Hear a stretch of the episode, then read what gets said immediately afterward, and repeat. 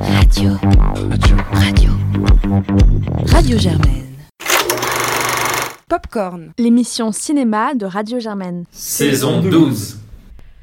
Bonjour à tous, vous écoutez Popcorn et c'est le quatrième épisode de notre douzième saison et aujourd'hui on est en compagnie de Arthur. Bonjour.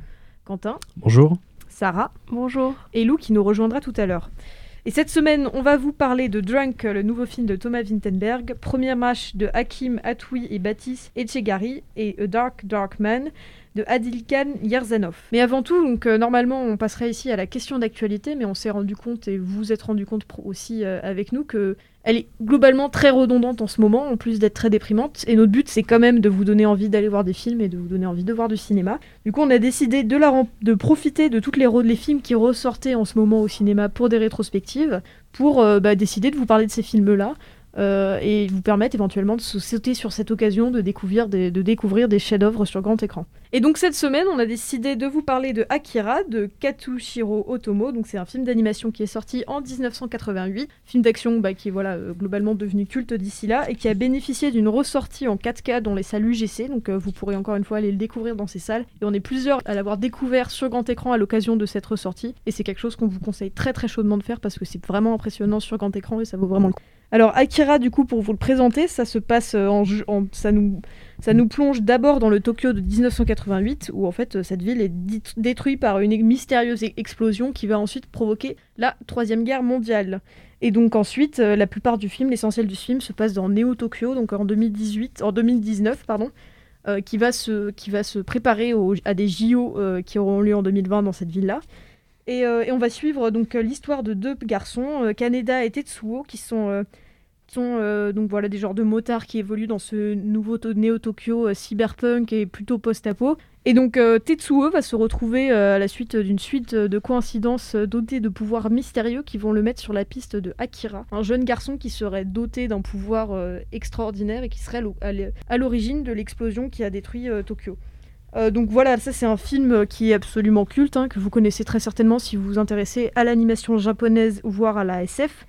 Euh, il est considéré comme beaucoup comme euh, un des meilleurs. Enfin voilà, on le retrouve dans beaucoup de classements, que ce soit les meilleurs films d'animation, les meilleurs films de SF ou les meilleurs films tout court. Et c'est plutôt mérité. Hein. C'est un film donc euh, cyber qui, présente le cyberpunk à son, à son paroxysme. Donc ce cyberpunk qui est à la fois la rencontre en gros entre le geek et le rocker, entre qui oppose la profusion et l'hyperbole technologique à la fragilité du corps humain et au peu de valeur qu'on va accorder à la vie humaine et donc euh, voilà qui est extrêmement violent avec une musique absolument magnifique qui va être à la fois un succès critique et euh, spectateur euh, phénoménal et qui va être fondamental dans l'influence et l'entrée du cinéma d'animation japonais dans les sociétés occidentales.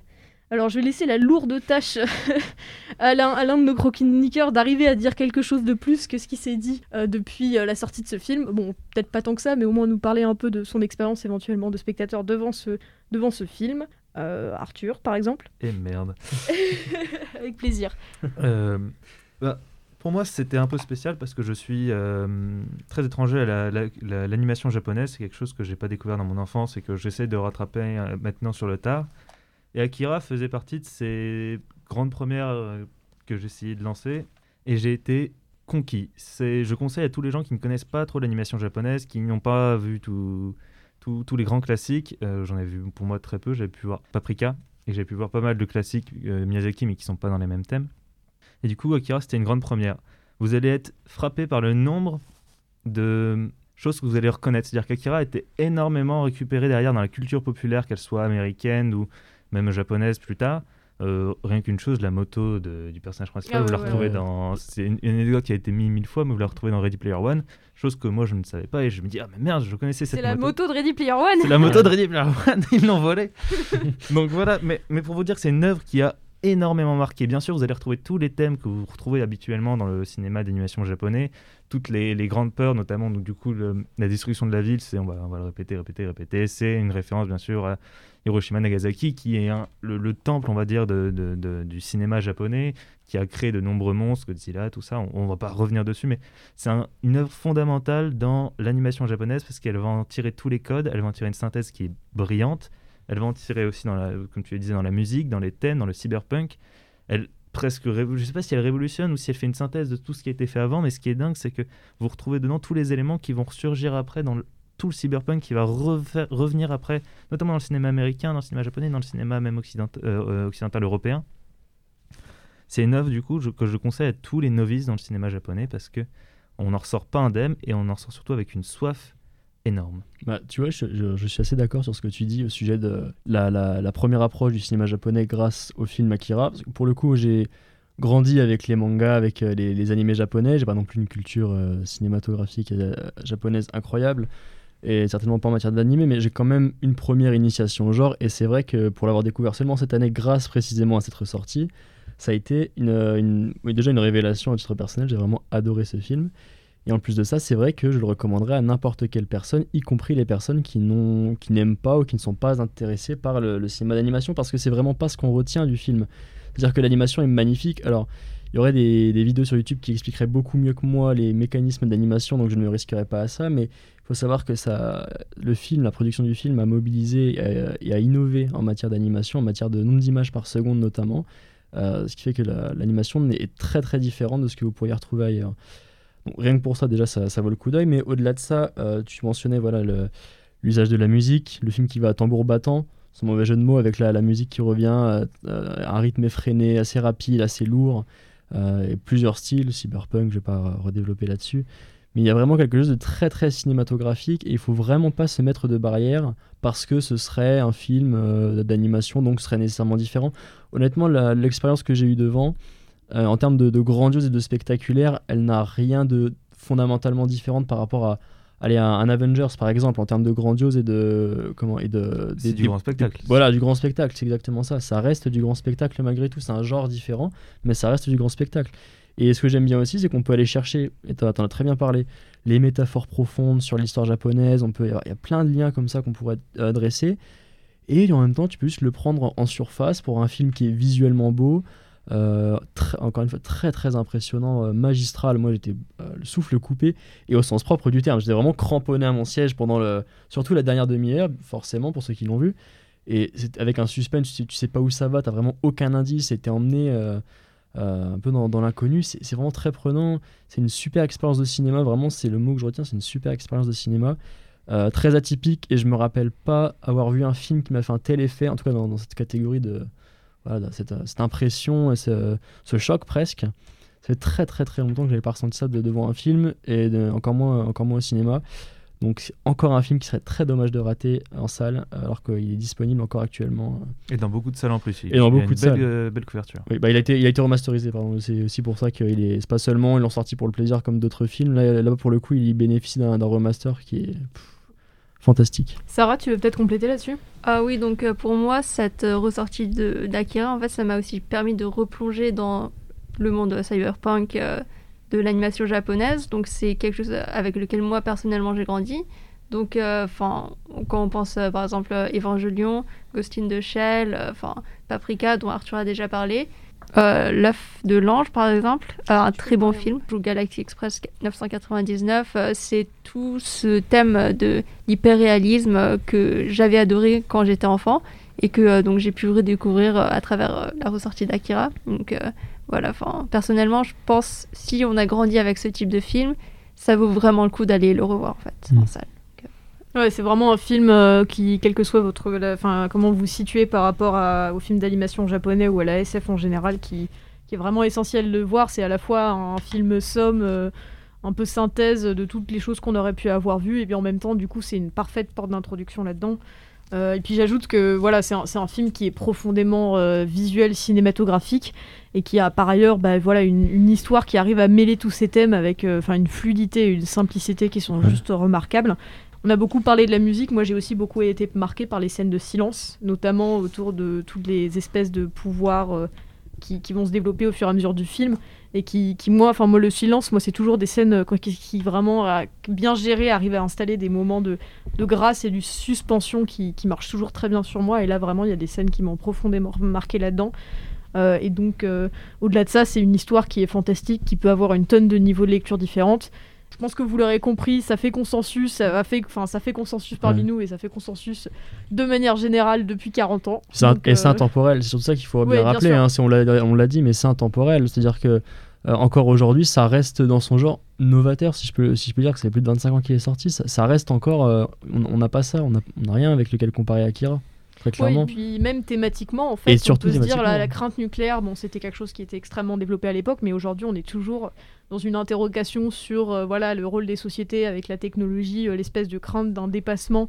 euh, ou du juste euh, de, de se retrouver euh, complètement dépassé par ce qu'on a créé, c'est des choses qui sont extrêmement actuelles encore Ouais, aujourd'hui. c'est c'est ça. Puis et il est- qui fait que Il est aussi intemporel parce qu'il a nourri derrière tout un pan du cinéma qui fait qu'on ne peut que s'en référencer en fait. Mm. Et j'ai retrouvé même, je sais même pas si c'est des, si c'est voulu de la part des réalisateurs, mais j'avais l'impression de, de, voir des scènes un peu à la Matrix, avoir des scènes. Et même tu disais tout le travail du son, c'était quelque chose qui était assez novateur pour l'époque. On allait vraiment travailler l'ambiance sonore qu'on remarque pas habituellement. Donc c'est pour ça, il, il a puisé plein de choses, que ce soit dans la technique, on a découvert de nouvelles choses, notamment dans la manière d'animation. Je savais pas que c'était une nouvelle manière d'animer Il y, a- il y a plein de vidéos sur YouTube qui expliquent ça très très bien. Mais c'est mais vrai que du coup, la- l'animation paraît peu vieillotte et j'étais assez étonné quand j'ai vu la date du film. Je pensais que c'était euh, assez récent en fait, Ah, Akira. C'est ça qui est impressionnant. Et euh, ça, ça- ça a tellement donné au cinéma, que ce soit dans la, la technique ou dans les thèmes, que c'est aussi le rend intemporel en fait. C'est-à-dire que c'est un puits dans lequel derrière on a tissé des fils pour construire autre chose. à tous les niveaux, ça C'est qui est vraiment génial, en fait. c'est à tous les niveaux. hein. Bon bah voilà, du coup on vous conseille vraiment chaudement de, de profiter de cette occasion d'une rediffusion d'Akira en salle pour aller courir le voir. Je pense qu'il sera encore diffusé pendant Ouais. quelques semaines. Moi je l'avais vu au mois d'août, début août, je Ouais. l'ai vu quand je me moi suis je l'ai vu installé à Paris. septembre et là, là j'ai bon, du coup j'ai vérifié forcément et il est encore mois diffusé. qu'il est, trois mois qu'il est diffusé, c'est impressionnant. Et puis, euh, et puis aussi, j'ajoute par ailleurs que si tout ce qu'on vous a cité n'est pas suffisant, si vous êtes un peu pessimiste sur le 2020 qu'on vit actuellement, Akira vous dit globalement qu'on aurait pu avoir un 2020 pire que ça. voilà, donc on en arrive à la partie principale de cet épisode, donc les chroniques des sorties euh, bah, du coup actuelles. Et on va commencer par Drunk de Thomas Winterberg, dont on écoute tout de suite une partie de la bande-annonce. En danois. Afhandling. Daglig indtagelse af alkohol. Ja. Tilstræbt til konstant niveau på en halv promille. Med henblik på indsamling af evidens ja. om psykologiske og psykoretoriske følgevirkninger samt undersøgelse af... Et donc Arthur, c'est toi qui nous présente le film. Drunk de Thomas Winterberg est un film danois sorti cette année et qui faisait partie de, de, la- du- de la sélection du Feu Festival de Cannes 2020. RIP. Réalisé par- du coup par Thomas Wittenberg avec dedans l'incroyable, l'inénarrable, le meilleur de, de tous les acteurs danois que je connaisse, Mads Mikkelsen, accompagné dans ce film par Thomas Bo Larsen. et Tu je- connais beaucoup d'acteurs danois. peut-être le seul acteur C'est- là que tu connais. C'est hein. pour ça que je me suis permis de le dire, tu vois. Dans ce film porté du coup par euh, Mads Mikkelsen, Thomas Bo Larsen et Lars Rante et toute une ribambelle d'acteurs du coup qui sont totalement inconnus vu qu'ils sont danois mais qui sont excellents. On va suivre l'histoire du coup de trois professeurs, Martin, Tommy et Peter, qui ont une idée de génie qui est de se bourrer la gueule à chaque fois qu'ils vont en cours pour sortir de leur vie monotone, essayer de donner un peu de panache à leur existence, une existence qui est bien trop monotone à leur goût et ils vont petit à petit tomber dans les enfers de l'alcool tout en ayant profité de leur joie. Et du coup, je vais laisser... euh, Je précise que c'est vraiment, il présente ça en tout cas comme une expérience scientifique, Ouais. c'est-à-dire qu'il y a une théorie d'un Justement, philosophe voilà. qui a dit J'ai- J'allais commencer par ça, justement, rectifier. manquait, euh, Je- qu'il manquait à, à l'homme 0,5 g de sang, de, de- de- d'alcool euh, De- par, litre, de, sang, pour euh, pouvoir profiter pleinement de la vie. Et du Ouais. coup, je te passe euh, la... Bah, alors après, donc, pour revenir sur le film en tant que tel, euh, ces thèmes est vraiment formidable. Moi, j'ai aimé de bout en bout. Euh, Il y a très peu de choses à reprocher, voire, voire aucune. Il y a- un tout petit bémol, enfin on en reparlera là, au bout d'un moment. petite- Pour parler du film tous ses, euh, tous euh, ses points, points forts, commencer par la distribution. Alors d'accord, on est tous très très fans de Mads Mikkelsen, donc forcément il y a déjà un petit biais qui s'installe. Mais le cast, autour, et le cast autour de lui est formidable aussi, dans le sens, ça aurait pu même être un, un piège d'avoir une grosse tête d'affiche internationale comme ça, et derrière d'avoir des acteurs relativement lambda ou moyens. Mais non, ils sont tous parfaits dans leur rôle, ils euh, ils l'accompagnent tous au même à tel point que c'est même pas un film autour de Mads Mikkelsen, c'est le personnage principal. C'est un buddy movie en fait. Mais euh, oui, voilà, c'est ça, c'est un groupe d'amis et, et moi je trouve qu'à aucun moment il efface les autres et il arrive, il arrive vraiment à rester à sa place en tant que personnage. Et on en parlait un peu en, en préambule de l'émission, mais c'est vrai que euh, on n'imagine pas forcément un, un acteur de la trempe de Mads Mikkelsen avec le rôle qu'il a eu jouer un rôle aussi euh, ordinaire, hein, jouer un professeur d'histoire ordinaire, mais il le joue à la perfection. Il a vraiment un redescend en intensité de jeu, l'intensité à laquelle il nous a habitués. Il est vraiment calme et ses expressions, ses micro-expressions de visage quand il joue donc le mec bourré euh, dans les salles de cours, etc. Je les trouve tellement parfaites. Ça m'a rappelé tellement de soirées et d'autres trucs où tu vois les, les- vraiment, les- euh, les petits regards, les petits rictus. C'est enfin, c'est génial, c'est une totale immersion de ce point de vue-là aussi. Et puis surtout, il y a quelque chose de fondamentalement différent à jouer un mec de bourré à 5 grammes, enfin 0,5, et un mec bourré à 1,7. Et ça marche Et bien. ça, il arrive à vraiment Ouais. montrer que. Et c'est pas cliché, c'est-à-dire que c'est pas il est en train de se casser la gueule tout le temps et faire oh là là, je surjoue que je suis C'est beau. ce C'est- ouais, voilà, c'est ce que je Il y a dis. une finesse dans son Ça, jeu. C'est les micro-expressions, les petits regards, les... un petit sourire en coin. euh, Ouais, la personne, ouais, il se métamorphose là-dedans. Et d'ailleurs, c'est quelque chose que j'ai beaucoup aimé, mais on, on pourra revenir dessus. C'est que c'est un film qui, bon, c'est pas une comédie, euh, mais qui a vraiment des moments où on se marre, Ouais, mais ouais. vraiment bien. Parce que. Et ce que j'ai bien aimé, c'est que c'était un rire qui était toujours bienveillant. C'est-à-dire que. On, rit jamais, enfin on rit d'eux, mais comme on rirait d'un pote bourré qui s'est pris un mur parce que juste c'est drôle et que c'est Ouais. du comique euh, universel euh, qui est drôle depuis que le cinéma existe c'est ça. et, euh, et qui fait qu'il y a vraiment quelque chose d'hyper sincère, euh, sincère là-dedans. Il joue très bien le film hein, sur les, les différents tons. En tout cas, en première partie de film, l'aspect comique est beaucoup plus présent en première partie de film, ensuite on s'en éloigne. Et, euh, et pour finir sur mon avis global, donc j'ai adoré un tout point. La, la- la musique est vraiment euh, euh, très, la en- connais déjà par cœur. très entraînante. Ah l'écoute en ah depuis une Ouais, semaine. moi aussi, moi aussi, très clairement. Depuis Mais- que la bande-annonce est sortie, je l'écoute. Oui, pareil, euh, pareil, moi aussi. J'aime beaucoup, beaucoup cette chanson et elle est très bien réutilisée dans le film, au- début à la fin, elle est très, très bien réutilisée. Euh, non, mais le, le rythme est très entraînant, la musique aussi. Le film n'en fait jamais trop. Ça, c'est vraiment un truc euh, qui est très important pour moi. C'est la, la- la subtilité dans les films, c'est de ne jamais trop en faire. Parce que moi, vraiment, j'avais un petit, tab- un petit a priori en allant le voir, c'était que euh, il serait trop prévisible. Dans le sens où tu vois la bande-annonce, tu sais très bien qu'ils vont pas juste se bourrer la gueule, sourire et dire bon, bah allez, euh, bonne journée, on se revoit plus tard. sympa. euh. Voilà, non, on sait très bien qu'il va y avoir des conséquences à ce qu'ils font. Et quand ces conséquences arrivent, sans spoiler, mais quand ces conséquences arrivent, c'est vraiment pas euh, abrupt, c'est pas euh, lourd, c'est pas. Ok, tu t'y attends un peu, surtout quand tu vois bah, devant l'écran comment l'histoire avance, tu t'y attends, tu le sens venir. Et pourtant, c'est fait avec tellement de, subtilité, un peu de poésie aussi, de. C'était tellement dans le film qu'au final, ça n'a rien de vulgaire, ça n'a rien de gros, euh, de grossier. Et ça, j'ai vraiment apprécié. Ça fait du bien d'avoir aussi des films comme ça qui se permettent des choses euh, évidentes et en même temps ultra bien réalisées. Et bon, j'aurais d'autres choses à dire sur la, sur la réalisation et la mise en scène, mais je vous laisse aussi euh, rebondir là-dessus si vous avez des commentaires. Bah, moi, du coup, bon, pareil, c'est. Je pense que c'est un. Enfin, il est obligé, c'est obligé que ce film est dans mon top 3, sauf si on a trois chefs-d'œuvre d'ici De- l'année Mais vu comme la. Oui, dans mon top 3 de l'année, vu Ouais. comment la situation évolue, euh, c'est peu probable. Euh, mais j'ai vraiment adoré ce film de bout en bout. Euh, moi, je, je voudrais revenir sur quelque chose qui me plaît beaucoup dans le cinéma de Wittenberg, enfin en tout cas ce que j'en ai vu, c'est que c'est quelqu'un qui est fondamentalement amoral. Euh, il le revendique en fait, hein, dans ses interviews par exemple, il dit Je trouve que la morale n'a rien à faire avec l'art. Et en fait, ce qui est intéressant, c'est que du coup, parce que fondamentalement, le sujet du film, il n'est pas neutre. Je veux dire, c'est des professeurs de, de lycée, donc qui sont entourés d'enfants, qui sont parfois très jeunes, qui vont se bourrer la gueule. Et, euh, c'est moralement pas du tout neutre. Et pareil, parler de ça et montrer ça et montrer qu'ils s'amusent plus ou moins, bah, c'est pas neutre non plus. Mais en fait, ce qui l'intéresse vraiment dans ces personnages, c'est l'humanité, c'est vraiment l'espèce de quête, de condition humaine d'être. euh, voilà, donc euh, Maddie Mikkelsen, c'est un personnage qui est au début dans une phase euh, dépressive et c'est montré de manière assez explicite. Et, qui essaie de s'accrocher à ça pour laisser, pour laisser, pour avoir une espèce d'incursion de. de d'imprévu, d'incontrôlable, de, bah, de vie presque hein, dans leur, avec tout ce qu'il y a de, de, de- à la fois de bien, de joyeux, de, de, de- de léger, euh, de gracieux, mais aussi de tragique, hein, parce que voilà, l'alcool c'est aussi ça.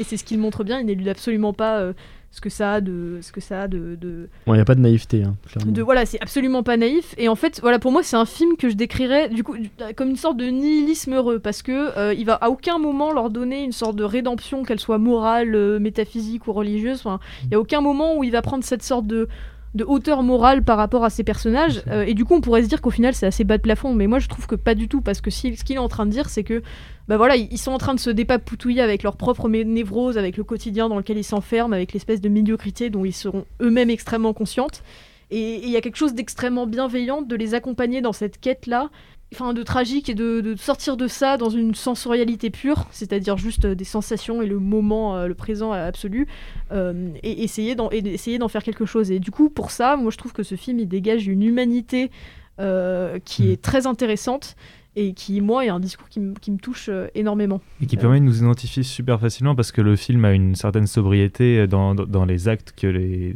les individus font. C'est-à-dire que c'est pas en mode very bad trip, ils vont, vont envoyer le copain sur le toit et, vrai, ouais.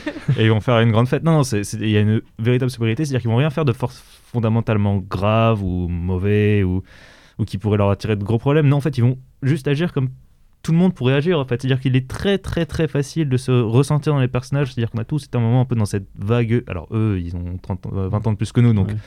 Il, y a, le temps qui joue en plus. Mais c'est-à-dire qu'il y a tout ce moment où on se dit mais qu'est-ce qu'on fout là? Est-ce qu'on serait pas mieux si on était dans un autre monde un peu pétarder Et comme tu le dis, le film va pas avoir de jugement de morale parce qu'au final, ils vont, ils vont faire des bonnes choses tout en étant euh, ivres, ils vont faire de mauvaises choses tout en étant ivres, et montrer que bah on est peut-être obligé aussi d'en passer par là parfois, on est peut-être obligé de suivre ces voies-là, euh, et comme tu disais, le message sur la fin, mais si on va pas avoir la, on va pas ni spoiler là, ni on avait la même interprétation tous de la fin. Il y a ce côté-là, on est, c'est un peu un, un passage obligé, et le film va jamais vouloir juger en disant Mm. bah c'est pas bien d'avoir bu, ou alors c'est bien d'avoir bu. Il va dire bah voilà, ils ont fait ça de bien, ils ont fait ça de pas bien, et moi je trouvais que ça donnait une humanité profonde au film, parce qu'on pouvait s'identifier, et on se sentait même pas jugé si jamais on pouvait s'identifier à un des personnages. Ouais, c'est c'est vrai. Ouais. Oui, et puis, pardon, excuse-moi, mais juste pour rebondir directement là-dessus, euh, il dit pas buvez de l'alcool, mais par contre, en fait, il, il- et son sujet, on, on en parlait un peu en off, son sujet, c'est pas l'alcool, son sujet, c'est l'ivresse, c'est la recherche de l'incontrôlable. Et, et là, c'est la route que trouvent ces personnages-là, euh, mais ça aurait pu être euh, tout Ah, autre mais chose, tu, en fait. tu peux remplacer l'alcool par n'importe quel truc qui te fait sortir de ton quotidien en fait. Oui, oui. Donc, Oui, voilà. euh, Ouais.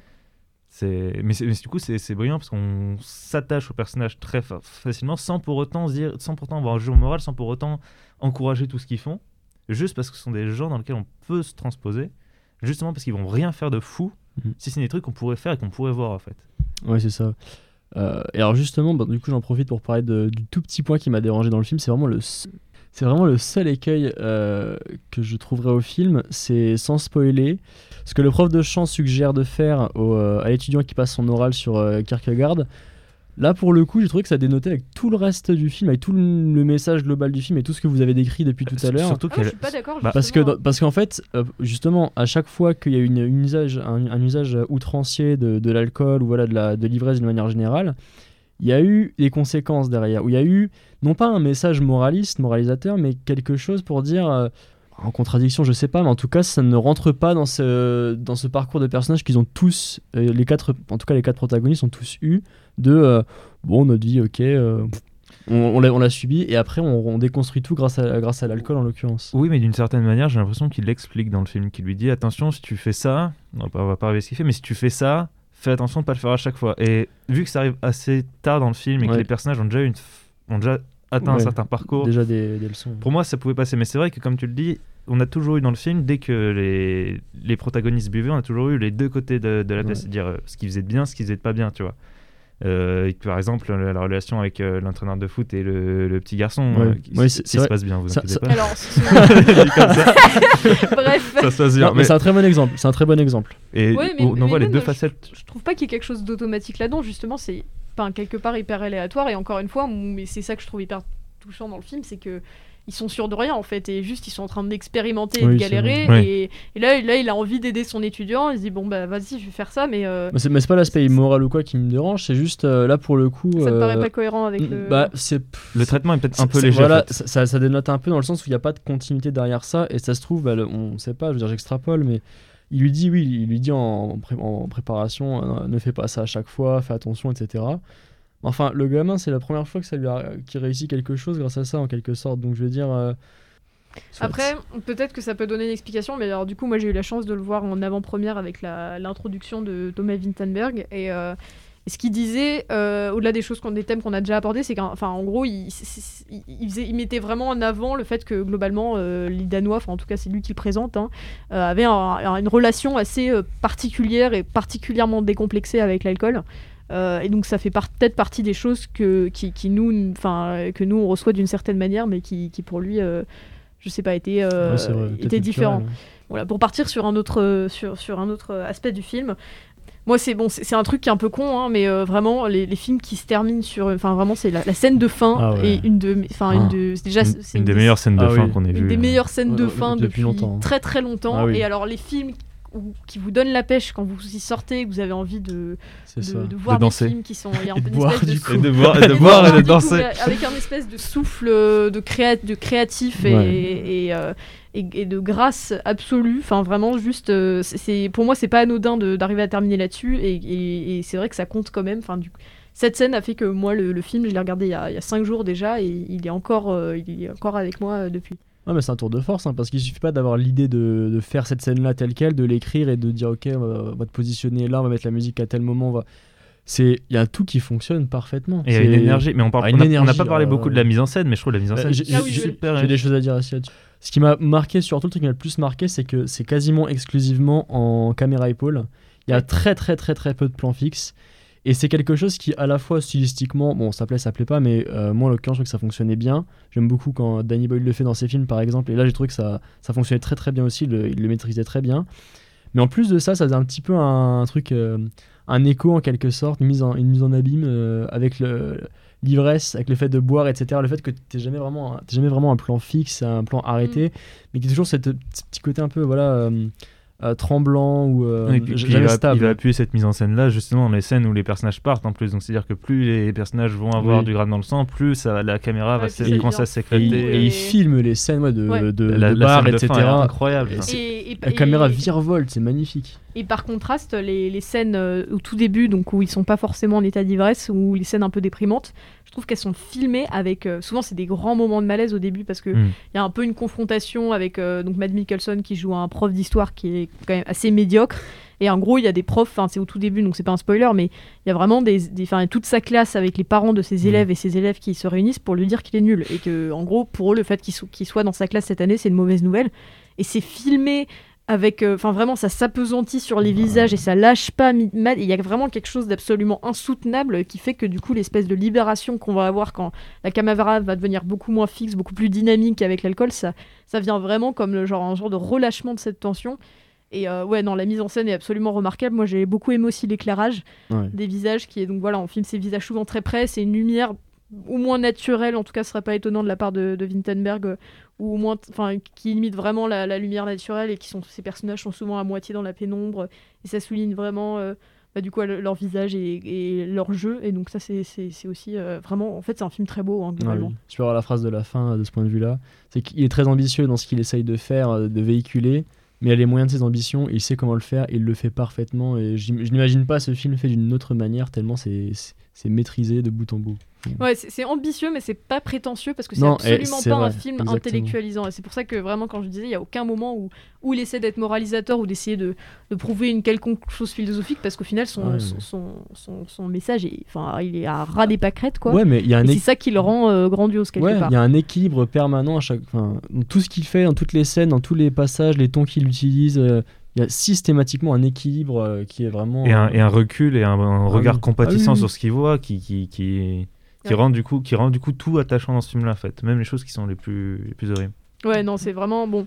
Vous l'aurez compris, on est très très positif sur ce film. Donc euh, voilà, vraiment, allez le voir. C'est un film euh, qui, qui, bah, qui est déjà important. Et puis si en plus, là, faut vraiment aller en salle en ce moment, hein, les pauvres, ils en ont besoin. Mais là, vraiment, ce- c'est, vous allez passer un, un moment exceptionnel devant un, un réalisateur euh, et euh, donc des acteurs euh, qui sont vraiment remarquables. On en arrive donc au deuxième film de cette semaine, Première Marche, un documentaire français de Hakim Atoui et de Baptiste Etchegari.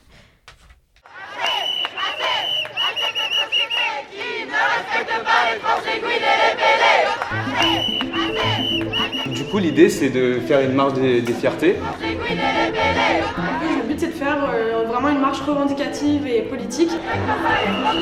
C'est la thématique de l'intersectionnalité, c'est quand on cumule des discriminations et qu'on se retrouve piégé dans une espèce de sac de nœuds social qui fait qu'on arrive à se représenter de nulle part. C'est ça, ça, c'est chaud. Et donc Lou, tu nous le présentes. Absolument. Donc Première Marche, un film d'Hakim Atoui qui euh, retrace euh, le, le projet porté par quatre euh, étudiants euh, habitant en Seine-Saint-Denis d'organiser la première marche des fiertés en banlieue, donc qui a eu lieu en euh, 2019, l'année dernière. Et, donc qui suit en fait tout ce processus euh, d'élaboration et de, mise en marche du projet qui arrive jusqu'à la fin euh, et qui s'attarde aussi sur euh, les raisons de ce projet, sur les combats menés, euh, qui parle no- notamment d'homo-nationalisme et d'intersectionnalité des luttes, des thèmes très importants que ce euh, documentaire traite. Et je vais laisser tout de suite euh, Arthur euh, nous en dire plus. alors je vais juste avoir deux approches une première où je vais un tout petit peu critiquer et après derrière je vais dérouler pour dire pourquoi ce film est bien la première c'est que je trouve que sur la forme le film manque pas mal de mise en scène ça m'a un peu déçu parce que je me disais qu'on aurait pu aller un peu plus loin c'est à dire qu'il n'y a pas en fait il n'y a pas de mise en scène c'est à dire qu'on Mm. se contente de filmer de montrer Ouais, sans, voilà, sans euh. réfléchir, sans réfléchir à placer comment la caméra. Et pour avoir vu des documentaires on- il y a deux semaines, un pays qui se tient droit, qui avait une, une grosse mise en scène justement. Ouais. Qui Mais après, des c'est pas la même démarche, Ouais, ouais, c'est pour ça. c'est Mais c'est pour ça, c'est-à-dire que c'est pour moi, c'est pas un C'est pas un documentaire. film de- c'est pas un documentaire de cinéma. Voilà, c'est pas un documentaire de cinéma. Pour moi, c'est un documentaire qui. c'est très très médisant comme ça, qui aurait pu se retrouver sur YouTube, pas parce qu'il est de mauvaise qualité, mais parce qu'il a plus un parcours de suivre, un peu comme un vlog. Un excellent vlog et un vlog très bien détaillé, mais il a cette volonté de suivre. Donc, ça, c'est juste sur la forme où j'ai trouvé qu'il y avait deux, trois trucs à redire. Après, le fond, le fond est, je trouve, super intéressant, notamment parce que ça va enfoncer, la, ça va détruire plein de clichés qu'on pouvait avoir. Moi, personnellement, qui n'y connais pas grand-chose dans tous ces domaines-là, je m'en suis un peu pris plein la gueule en disant, bah oui, Arthur, t'avais quand même beaucoup, beaucoup d'a priori qu'il fallait vraiment faire sauter parce que bah, dans les banlieues, il y a des gens qui sont homosexuels, et surtout dans les banlieues, ces gens homosexuels veulent le montrer, veulent le vivre. Et je trouvais, et c'est pour moi la grande force de ce film, et ça faisait du bien, c'est de voir des personnes homosexuelles qui vivaient bien leur homosexualité, et qui étaient Heureuses de le montrer, et qui voulaient le montrer. Et je trouve que c'est rare, surtout dans, ces, dans ce milieu-là, dans ces contextes-là, on aurait pu avoir comme. Ils l'ont cité plusieurs fois, le reportage, qu'il y avait, il y avait eu un reportage sur M6 ou un complément d'enquête ou quelque chose comme ça qui avait montré un visage de la banlieue euh, qui traitait l'homosexualité d'une manière très très sombre. D'avoir contrebalancé ça avec un film qui montre des gens qui sont heureux de montrer leur homosexualité, des gens qui sont fiers de le montrer, c'est une marge de fierté, voilà, donc ils voulaient le montrer. Je trouve ça très beau parce qu'au final, on se, on disait, quand, personnellement, moi qui suis hétéro, qui ai vécu tout le temps dans des villes, je me disais, mais ça va être l'enfer de vivre là. Et, et ben, ce film-là te dit, bah non, tu peux le faire. Et je pense que c'est un super message parce que ça peut permettre à des gens qui vivent mal leur situation de pouvoir s'exprimer. Alors, je suis peut-être un peu dithyrambique, mais vraiment, quand je voyais dans la salle les gens qui ont applaudi derrière, et euh, honnêtement, je, pensais qu'il y avait- je pense qu'il y avait des gens qui, qui étaient même du processus du film parce qu'ils sont venus en grand groupe et tout ça. Je pense vraiment que ce film, il a un côté libérateur. Quand on en sort, on en sort apaisé, on en sort heureux, on en sort conquis parce que c'est un tout petit film, ça dure une heure, Ouais. mais qui dit beaucoup et qui parle surtout avec une belle simplicité. Et moi, j'en suis ressorti au début, je me euh, quand j'en suis juste ressorti de la cinéma, je me suis dit, bon, c'était pas incroyable. Et petit à petit, le film m'est resté, j'en ai vraiment une image sympathique, un beau moment, et je trouve que c'était beau d'avoir traité justement l'homosexualité sur un très très beau jour. Ouais, moi je suis assez d'accord. En fait, c'est bon, j'ai effectivement quelques réserves, mais je me concentrerai vraiment sur ce qui est positif dans ce film. C'est le sujet, il est juste passionnant en fait. Enfin, tu l'as dit, Lou. Donc, euh, son sujet c'est l'intersectionnalité. L'intersectionnalité, c'est en gros quand on subit plusieurs discriminations en même temps. Donc là, c'est des personnes qui vivent en banlieue, qui sont souvent racisées ou issues de l'immigration, et qui en même temps sont homosexuels, donc qui sont à l'intersection de plusieurs luttes la lutte antiraciste, la lutte antinationaliste et la lutte euh, donc euh, contre l'homophobie. Et donc là, ça montre comment euh, bah, déjà, euh, en fait, la lutte LGBTQ, enfin QIA+, c'est c'est pas juste un truc de blancs riches euh, bourgeois du Marais, c'est aussi quelque chose dans ces banlieues-là. Et donc moi, je trouve que effectivement, ça permet d'ouvrir ce sujet-là qui est hyper intéressant, sur lequel a priori, parce qu'on n'y réfléchit pas juste. mais la première idée qui viendrait, c'est que bah voilà, c'est ils sont encore plus désavantagés dans ces endroits-là. Et, justement, là, précisément, les quatre, euh, enfin, les quatre étudiants, j'ai l'impression qu'ils sont hyper politisés, vraiment, qui ont un discours qui, sont, qui est en général très intéressant, qui vont, euh, qui vont discuter de ça. euh, justement, ils le, le but de leur assaut à la base, c'est de redorer l'image des banlieues et de leur, leur montrer une autre image. Et là, ce qu'ils expliquent, bah, voilà, c'est que t'es pas forcément plus discriminé là-dedans, mais que par contre, tu subis ces- ces- cette accumulation de, de, discrimination. Et il y a en plus cet enjeu d'arriver à rendre visible aussi bah, ces, personnes-là LGBT. Et, euh, et c'est ça qui, qui, rend enfin, qui fait que le sujet est de base passionnant et vraiment essentiel. Et il y a des séquences qui sont très intéressantes, notamment vers la fin, où on voit euh, donc qu'ils subissent, enfin ils, ils subissent, non, enfin le, le mot euh, s'applique parfois, mais ils, ils font plusieurs interviews. On voit que la question qu'on leur pose tout le temps, c'est mais est-ce que euh, vous n'êtes pas plus, encore plus discriminés Ça doit être horrible en banlieue Mais et tout. L'interview et- qui se passe à Europe 1, c'est totalement ça. Mais c'est- moi, je trouve que c'est Ouais. une des meilleures scènes du film. Elle est. elle a Oui, voilà, tout il y a quelque chose de. Voilà, c'est ça. Et vraiment, on se rend compte après les avoir suivis. Moi, c'est vraiment le passage le plus intéressant, c'est qu'après les avoir suivis dans leur bulle, enfin, euh, les réalisateurs, ils sont vraiment avec eux et ils s'en cachent absolument pas. hein. Et on pense que ça doit même être des potes à eux qui, qui ont peut-être décidé de prendre une caméra. Enfin, je sais pas comment ça s'est passé, mais ils sont très clairement de leur côté. Et donc ensuite, les voir dans la seconde moitié du film confrontés euh, à des personnes qui ont pas qui sont pas complètement en face sur leur discours et tout, et qui sont juste avec leurs clichés, on se rend compte en fait que ben ouais, il y a du boulot en fait, parce qu'on leur pose tout le temps la même question quand ils sont à la télé, euh, donc euh, ils ont, il y a vraiment un gros travail de déconstruction à faire. et, euh, et, qui fait que ce film est quand même assez intéressant. Et Lou, je te vois réagir là-dessus. Oui, moi j'allais revenir sur la scène à Europe 1. Je trouve qu'elle montre aussi très bien la non-préparation et la violence du monde médiatique face à, ces, face à ces projets qui sont montés donc, par des jeunes qui ne sont pas toujours préparés pour répondre à des questions parfois très dirigées, très agressives de la part des journalistes. Euh, donc c'est quelque chose que j'ai trouvé intéressant sur le film, c'est que ça, c'est vraiment un documentaire sur comment est-ce qu'on construit un mouvement militant, comment est-ce qu'on arrive au bout du processus et comment le défendre euh, auprès des médias. Et c'est pour ça que ce film, pour moi, il fait partie en fait de, de ce processus, enfin de, de cette euh, volonté politique en fait de, de, de montrer que de dénoncer ce que donc ce qui s'appelle l'homonationalisme, c'est-à-dire euh, euh, la récupération par euh, l'extrême droite de la défense contre l'homophobie en, stigmatisant les banlieues, en disant que c'est particulièrement en banlieue que les personnes racisées qui sont homophobes, c'est ce vers, c'est ce que le film essaie justement de contrer et de ou de contredire tout simplement. Tu disais sur le film qui est un peu tuto militant. Moi, c'est peut-être éventuellement la. Enfin, tuto militant, non, c'est une manière un peu, un peu rapide de le dire. Mais euh, mais euh, là, c'est peut-être éventuellement un reproche que, que je, leur, je, leur, ferais, c'est que effectivement, euh, je trouve que ça va un peu vite dans la manière dont ils. Enfin, par exemple, on, on, est, on est très peu confronté à, par exemple, je sais pas, j'imagine que euh, administrativement, ça devait être, ça devait être monstrueux pour à mettre en place financièrement. Enfin, je pense que ça a dû être vraiment la grosse galère. Et après, j'imagine que logistiquement, les, enfin, les personnes qui filmaient devaient peut-être pas forcément être tout le temps là et devaient avoir des effectifs limités. Donc, je pense que ça s'explique mais ça fait que on a parfois l'impression qu'il nous manque certains éléments à la narration. Et, euh, et puis c'est vrai qu'un film caméra à l'épaule, de temps en temps, je trouve que voilà, cinématographiquement, ça manque un peu de respiration. Et j'aurais bien aimé en avoir notamment sur les derniers plans qui sont les plans de la marche, mm. que le cadre s'agrandisse un peu et qu'on se pose, euh, ce, qui, ce, qui ce qui arrive jamais. Mais encore une fois, je pense que ce film devait être réalisé sous des contraintes techniques qui fait qu'on lui excuse complètement ça. Ah bah c'est sûr qu'il n'avait pas, il avait, pas tous les, tous les moyens de leurs ambitions. Et ouais vraiment les, rares critiques qu'on peut faire sur la forme, ils sont pas du tout imputables aux réalisateurs, qui, aux deux réalisateurs qui ont fait ce qu'ils pouvaient et qui ont fait un, excellent travail. Euh, moi, j'ajouterais juste, tu disais qu'il passait un peu vite. Moi, c'est vrai qu'au début, je suis arrivé en me disant, en fait, on va voir le combat de gens qui veulent organiser une manifestation, euh, qui veulent organiser du coup cette marche des fiertés, et on va du coup les voir, les, on va du coup les suivre en train de se battre face à une administration qui sera récalcitrante, face à une mairie qui sera récalcitrante. En fait, c'est quasiment pas du tout le sujet du film. on, va aborder, euh, on va aborder deux fois le, les problèmes de financement et ce sera tout au fait. Ouais, au final, le sujet du film, c'est thématiquement pourquoi ils font ça euh, et vraiment le fond. Et au final, c'est ça. Enfin, pour le coup, moi, je, je, suis arrivé vraiment sur un sujet que je connaissais très mal aussi.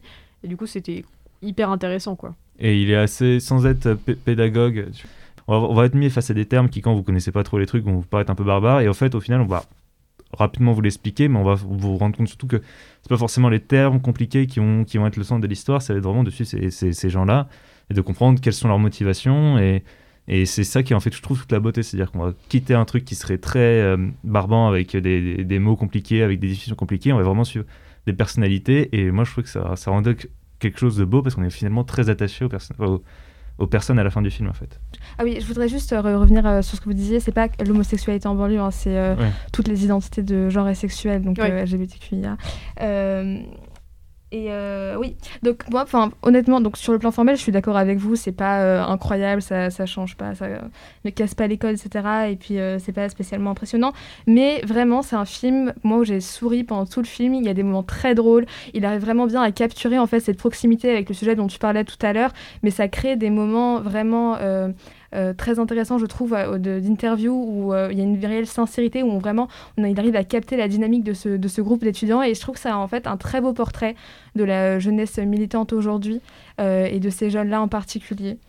Ouais, donc voilà, c'est un, un, film qui est assez peu distribué, mais en tout cas, si c'est un sujet qui vous intéresse, on vous encourage très chaudement à le voir. C'est c'est bah, assez passionnant et, et en plus, c'est un, film qu'on a envie de soutenir. On en arrive donc au dernier film de la semaine, A Dark Dark Man de Adilka Nierzanov, donc un film kazakh et dont on écoute tout de suite un extrait de la bande-annonce.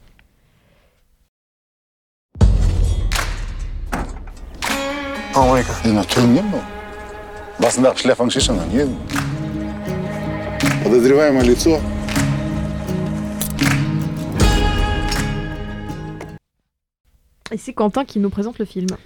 Yardanov qui revient donc en salle après son dernier film La tendre indifférence du monde sorti en 2018 qui était d'ailleurs passé euh, au Festival de Cannes dans la catégorie Un certain regard que j'avais vu d'ailleurs euh, à l'époque. Et je dois dire que c'est un film devant lequel je m'étais profondément ennuyé.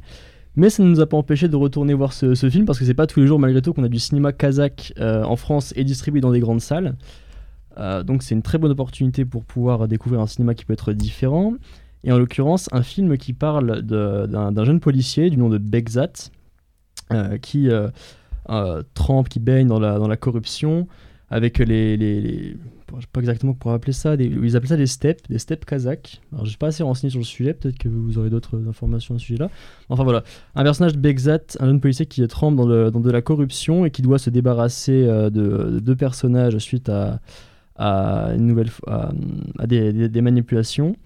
Et, et dans cette mission, il va être gêné par une, euh, une journaliste qui va le suivre et qui va euh, en parallèle enquêter sur, euh, sur ses agissements et sur son passé. ce qui va du coup le, le, pousser à remettre en question son parcours, ses ambitions et surtout son rapport avec la corruption. Sarah, peut-être pour commencer? Ah oui, donc personnellement, moi j'ai vraiment beaucoup aimé le film. Donc euh, au niveau de l'esthétique, je trouvais c'était impeccable, euh, visuel, image irréprochable et paysage vraiment magnifique. Et moi j'ai vraiment trouvé que la force en fait euh, venait de ces éclats d'humour un peu absurdes, morbides et vraiment un humour très très noir. Donc par exemple on voit un garde qui est cagoulé avec une mitraillette qui joue au ballon avec une bouteille vide ou enfin donc le policier qui est en train de manger des nouilles instantanées tout en examinant un cadavre. Enfin, c'est vraiment un niveau absurde, humour qui mêle en fait tout ce qui est prosaïque, anodin et euh, un peu tout ce qui est plus sérieux, macabre et euh, morbide. Donc un peu à la Beckett, enfin, cette approche de l'absurde vraiment euh, un peu irréel. Donc moi j'ai vraiment aimé ce point au niveau de l'humour. Moi du coup je vais rebondir là-dessus sur l'humour. Il y a eu des scènes d'humour qui m'ont fait rire. Euh, j'ai pas enfin pas c'est pas le même que, que toi moi j'ai pas ri à ces scènes là particulièrement mais je pense euh, par exemple à la scène euh, où donc on a enfin le policier qui essaie de faire redémarrer sa voiture qui démarre jamais. Il y a deux personnes derrière qui poussent et puis tu as le, le, mec qui est en fait inculpé à tort pour le crime pour pardon pour avoir assassiné un enfant et l'avoir violé qui sort de la voiture et vient pousser dans l'autre sens et on voit ça pendant un petit bout de temps etc euh, voilà, ou euh, par exemple dans le restaurant où euh, on est dans une ambiance assez lourde et puis tout d'un coup il fait semblant de s'étouffer et puis tout le monde commence à rire, etc. quand on, quand réalise que, que c'est faux. Donc ces scènes, moi je les ai aimées et je trouvais qu'elles donnaient du rythme au film qui justement pour moi en manque cruellement. C'est-à-dire que oui, les paysages sont très beaux, il y a rien à dire, ça m'a donné envie d'y aller, mais j'étais un peu agacée au bout d'un moment par les très lents travelling avant, euh, par euh, ce. Pour moi, c'est vraiment un non-rythme du film et euh, qui aurait gagné à avoir davantage de ces scènes que j'ai trouvé drôles. voilà, tout simplement. Davantage d'humour, j'aurais préféré. Ah, je suis totalement d'accord avec toi sur le rythme. Pour moi, c'est le gros, gros point faible du film. alors, déjà, je fais, je fais, vraiment une distinction entre mon avis subjectif et l'objectivité de la qualité du film. Moi, j'ai pas apprécié. Pour autant, je dirais pas que le film est, mauvais. Honnêtement, il y a beaucoup de bons plans. Il y a beaucoup de bons points. En particulier, il y a quand même un point que je retiens, qui a particulièrement retenu mon attention, c'est la composition du cadre. J'ai trouvé qu'il y avait énormément de plans. On parlait des paysages, mais aussi la, composition du cadre. Il y a énormément de plans où c'est euh, très intelligent, c'est très travaillé. Il y a une intention de réalisation, de mise en scène. Euh, il, va, y avoir des, plans très symétriques. Où il y a aussi un exemple qui intervient relativement à la fin du film, je dirais dans les dernières 20-25 minutes, où euh, vous savez, donc, il arrive en, espace enneigé avec, donc mhm. avec la, la fille et l'homme accusé, enfin, en tout cas, dont il doit se débarrasser. Et euh, donc, il y a un plan, un plan, un panorama donc sur les montagnes, la neige, etc., et des, des maisons à droite. Et tout en bas à gauche, dans le, petit coin en bas à gauche, il y a lui qui sort de la voiture. Et vraiment, il y a, ça prend peut-être quoi 5 cm de, de, de, l'écran dans, dans, le champ. Voilà, il y a quelques intentions comme ça que je trouvais très intéressantes et qui fonctionnaient très bien. Je veux dire, visuellement, ça proposait quelque chose. Et malheureusement, paradoxalement, euh, tout ce qui va être les petits travelling avant, les, petits zooms en fait avant qu'il va faire, je trouve qu'il en abuse tellement. C'est dommage parce que c'est une très bonne idée et à, plusieurs reprises ça aurait pu vraiment marcher. Sauf qu'il le fait tellement souvent dans le film qu'au final l'effet perd de son importance, notamment, bon, sans spoiler, mais à, la fin, quand il fait un, léger zoom sur euh, la journaliste, je, le dis hors contexte, mais quand il fait un léger zoom sur la journaliste à la toute fin, ça aurait pu avoir un super impact quand on voit ce qui s'est passé, le- le- l'histoire, le, déroulé de l'histoire et le dénouement de l'histoire, ça aurait pu avoir un super impact. Mais en tout cas, ça n'a pas fonctionné pour moi parce que déjà, comme tu l'as dit, Lou, c'est très très lent. Pas contemplatif pour autant, mais c'est très très lent. Il y a, il y a que quatre fois dans le film où il y a de la musique qui n'appartient pas au film, qui n'est pas dans le- dans l'histoire du film, si vous voulez qu'on entende, Mhm. mais qui n'appartient pas à l'histoire du film, qui, euh, qui a été rajouté au montage. Ça n'intervient que quatre fois, et du coup, tous ces silences, le travail du son aussi, parce qu'on entend tout le temps les, pardon, les respirations des, des personnages, quand ils marchent, les bruits des cailloux, les graviers, etc. Donc ça crée une ambiance, c'est- mais c'est très calme. Enfin, Lou, je pense que tu as très bien résumé, c'est très calme, c'est très lent. Euh, et ça, c'est un vrai problème de rythme, malgré, euh, encore une fois, visuellement, c'est très, très joli, très intéressant. Mais ce problème de rythme, je trouve, n'est pas sauvé par euh, le scénario qui, finalement, n'est pas, pas transcendant, n'a rien de très innovant ou de très touchant forcément. Les personnages, je trouve, ne sauvent pas la... sont pas mauvais non plus, les, acteurs sont très bons, mais ça ne sauve pas la mise non plus véritablement. Et c'était déjà des reproches que j'avais à faire à son précédent film que que j'ai vu à Cannes justement, qui m'avait beaucoup ennuyé. Mais euh, celui-ci est déjà meilleur en termes de composition de cadre, etc. Mais il y a toujours ces, ces lacunes, du moins de mon point de vue, sur le rythme et, euh, et l'ambiance générale. Donc euh, moi je serais vraiment totalement d'accord. Enfin c'est vrai que le rythme du film est assez lent, mais euh, c'est aussi quelque chose que je vois en fait dans plusieurs autres films du même genre. Donc c'est-à-dire enfin tout ce qui traite de ce qui est justice et des films qui viennent de pays qui sont beaucoup moins enfin entre guillemets mainstream euh, du cinéma. Donc euh, je pense par exemple à Une pluie sans fin, donc un film chinois. qui Je est l'ai vu très, très pour bon, le coup. ça, ouais. Donc, ah ouais euh, Ah bah j'étais très mitigé aussi. Tu Ouais, vois. Puis même le- la corruption, euh, la corruption policière, enfin Oui, tu sais mieux vrai. que moi, mais c'est un thème qui revient très souvent dans le cinéma asiatique et japonais ça. en particulier. Donc euh, Et donc, euh, enfin, après, je pense euh, aussi aux autres films du, enfin, du genre Léviathan, qui traitent un peu de cette idée de corruption, enfin, le film russe.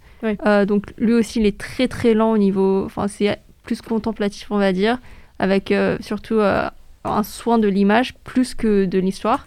Et euh, enfin, Dogman, je sais pas si vous, si vous l'avez vu, Ouais, c'est ouais. euh, cette idée de cette lutte un peu intestinale au sein de la police, de la justice, qui est un peu incompatible en fait avec les faits pratiques et réels. Donc, Ouais, et pour revenir sur les personnages, du coup, moi, je regrette qu'il est paradoxalement pas assez creusé en quand même deux heures et plus.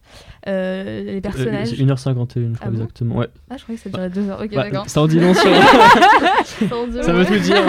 Non, c'est il une va heure- falloir, euh, Ouais, 1h51. Non, mais juste, euh, ouais, sur le passé, pour moi, creuser le personnage de la journaliste et quand même s'adresse à un portrait euh, qui nous questionne sur euh, le policier, je trouve, sur euh, euh, la facilité qu'il a à accomplir euh, des choses euh, que l'on jugerait peu euh, morales. Euh, donc voilà, là-dessus, j'ai trouvé ça intéressant. Ouais, moi, je trouve que ça ne fonctionnait pas trop au contraire. mais- Ok. Bon, bah, vous l'aurez compris, c'est un film euh, sur lequel on est plutôt partagé, donc on vous encourage évidemment à aller vous faire vos votre propre avis, surtout Ouais. qu'effectivement il est plutôt bien distribué. On en arrive donc euh, à la dernière rubrique de cette émission, les coups de gueule et coups de cœur de nos chroniqueurs. Et alors, euh, tout le monde a l'air de vouloir éviter. Non, Sarah, est-ce que tu veux commencer? Ah oui, d'accord. Donc euh, moi, mon coup de cœur de la semaine, ce serait euh, pour vous introduire Bart Kira. Je sais pas si vous en avez entendu parler. Donc euh, en fait, euh, après avoir revu Akira, ça m'a fait penser à ce, enfin comment dire, c'est un peu un projet collaboratif qui a été créé par James Harvey et Ryan Humphrey, je crois, c'est bien ça. Donc euh, c'est une bande dessinée collaborative qui reprend tous les personnages des Simpsons et qui les remplace, qui remplace les personnages d'Akira. Donc euh, ça, je recommande fortement. Bart c'est- Kira, d'accord, je viens de Bart comprendre, Kira. Ah oui, d'accord. ouais, oui, voilà, c'est ça. Ça passe le tour. Incroyable. Donc, euh, enfin, c'est vraiment au niveau esthétique, c'est magnifique. Ils reprennent toutes les scènes euh, donc de- du manga original d'Akira et euh, donc euh, voilà, je recommande fortement. C'est génial ça. Ouais, c'est un concept, euh, intéressant. Quentin, est-ce que tu veux continuer? J'ai pas de coup de cœur particulier, si ce n'est Drunk, qui euh, on, a, Mhm. on a- on a longuement débattu, donc je vais pas expliquer pourquoi c'est un coup de cœur, mais juste un mot, l'équilibre. Ce film est très équilibré dans tout ce qu'il fait et subtil dans tout ce qu'il fait, et rien que ça, c'est jouissif d'avoir un, un film aussi, euh, aussi bien composé à tous, les, à tous les niveaux et qui arrive à jouer autant sur plusieurs tons sans jamais euh, être grossier vis-à-vis de quelque, quelque, quelque aspect que ce soit. Donc franchement, mais n'hésitez même pas, même si vous n'avez pas envie d'aller le voir, faites l'effort et allez-y parce que vraiment vous allez ressortir revigoré de ce film. Et, ça, et vraiment, on a besoin de ça. Ça fait des, ça fait des mois qu'on dit ça, mais c'est toujours vrai. Ça fait, on a vraiment non, besoin ça, de. ça fait plaisir. On a besoin de voir ça ce fait film. vraiment plaisir. Est-ce que tu veux poursuivre? Ouais, ouais, moi je vais vous parler d'un film qui s'appelle Seul la Terre, donc euh, c'est original God's Own Country, qui donc est sorti en 2017, un film de Francis Lee. donc oui, qui rejoint en fait le propos enfin, des, des, films politiques dont on a débattu tout à l'heure avec La Première Marche.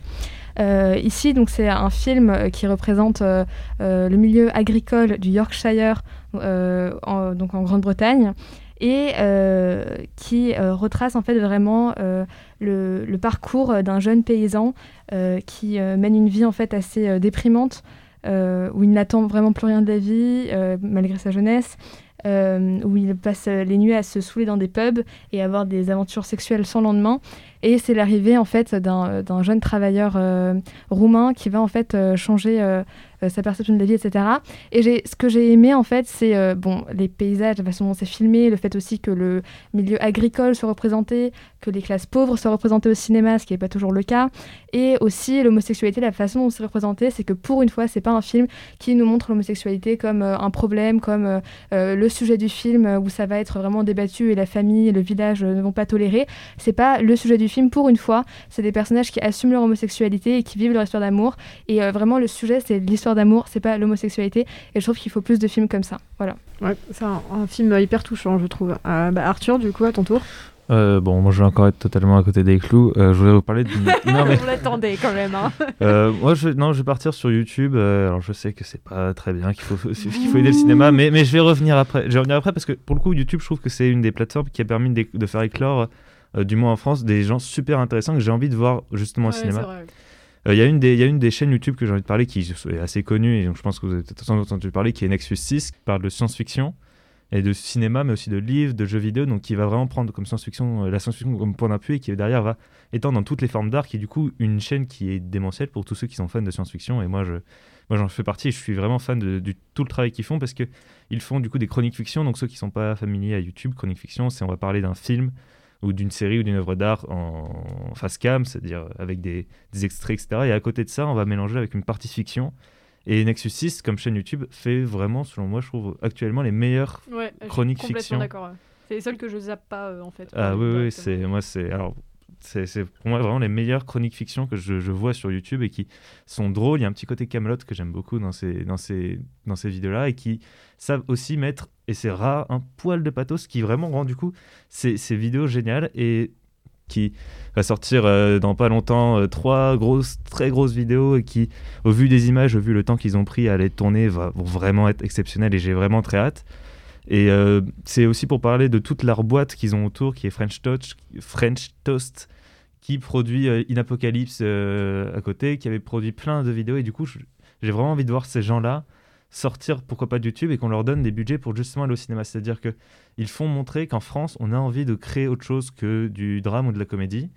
Que dans le cinéma, on voit que c'est bloqué, et que derrière, il y a des gens qui sont obligés derrière d'aller sur YouTube, d'aller demander de l'argent, d'aller faire des financements participatifs, de prendre énormément de temps à, recueillir des, des, maigres sommes pour pouvoir euh, faire leurs projets, qui font des trucs démentiels. Et ça me donne envie de, de, vous encourager à aller les voir et de surtout pousser pour que derrière, ces gens-là puissent avoir des, vrais budgets, puissent derrière euh, ne plus se contenter que des, des, dons, des petites bourses du CNC, qui puissent derrière aller pourquoi pas au cinéma et montrer des choses vraiment intéressantes. Du coup, j'en arrive à mon coup de cœur. Euh, j'avais dit sur le film Drunk que quelque chose, enfin sur Wittenberg en général, que une des choses qui m'intéresse, c'est qu'il est vraiment sans jugement par rapport à ses personnages et qu'il va vraiment explorer bah, leurs aventures, hein, pour le dire très prosaïquement.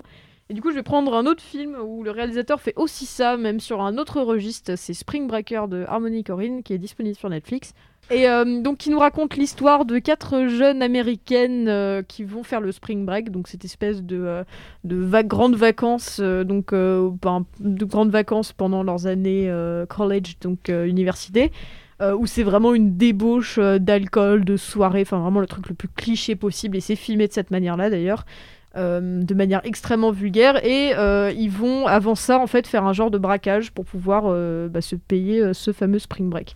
Alors c'est un film qui est difficile à spoiler parce que c'est vraiment un film qui repose sur son ambiance et sur sa, sur sa manière de filmer donc ces personnages qui, qui voilà ont, un objectif qui est extrêmement simple et encore une fois sur lequel il n'y a aucun jugement et qui va vraiment prendre un tournant avec un James Franco avec des dreadlocks et euh, des dents en or, mais alors d'une vulgarité euh, magnifique. Euh, Et c'est assez difficile à spoiler, mais c'est vraiment un film, euh, un film très beau, très vénéneux. En fait, ça, c'est une manière de filmer la, la sororité qui est, qui, est quand même assez cliché, mais que je trouve intéressante parce que c'est un peu moins exploité. C'est vraiment la figure du sirène, donc genre la sororité vénéneuse où ça vont vraiment. euh, donc euh, cette bande de filles va vraiment se, mettre ensemble pour, bah voilà, pour faire des choses assez effrayantes quand même. On va pas se le, se- le cacher. Euh, et dans, dans une mise en scène qui est vraiment magnifique, euh, donc voilà, qui est à mi-chemin entre le, clip le plus vulgaire euh, que vous pouvez voir et en même temps quelque chose de très éthéré, très aérien et vraiment avec une lumière magnifique. Et des scènes voilà, où il arrive vraiment à être tout le temps sur le fil entre le vulgaire et le sublime. C'est- voilà, donc c'est vraiment un film que, très très beau que moi j'ai un peu regretté de découvrir sur petit écran, mais que je vous recommande tout de même. Euh, et en plus, petite anecdote, en fait, j'ai donc parmi le casting de ces quatre euh, jeunes filles, il y a Vanessa Hudgens qui joue dans High School Musical. Ce qui fait que pour la première euh, du Grand Rex qui a eu lieu dans le Grand Rex, il y a eu énormément de petites filles entre 10 et 13 ans avec leurs parents en train de regarder ça. Et Harmony Corinne, donc le réalisateur qui a vu l'audience, s'est marré. Et apparemment, cette scène, globalement, il y a la moitié de la salle qui s'est barrée au milieu du film. Donc vous l'aurez compris, c'est Ah, pas un malaise. film non plus. Voilà, gros malaise, ouais. C'est pas un film non plus à mettre entre toutes les mains parce qu'il est vraiment sans concession. Mais moi, je vous le recommande très chaudement. Et donc sur ce, sur ce s'achève ce quatrième épisode de Popcorn. Donc on vous dit à la semaine prochaine. Allez au cinéma, prenez soin de vous et au revoir. Salut, salut Au revoir. Au revoir.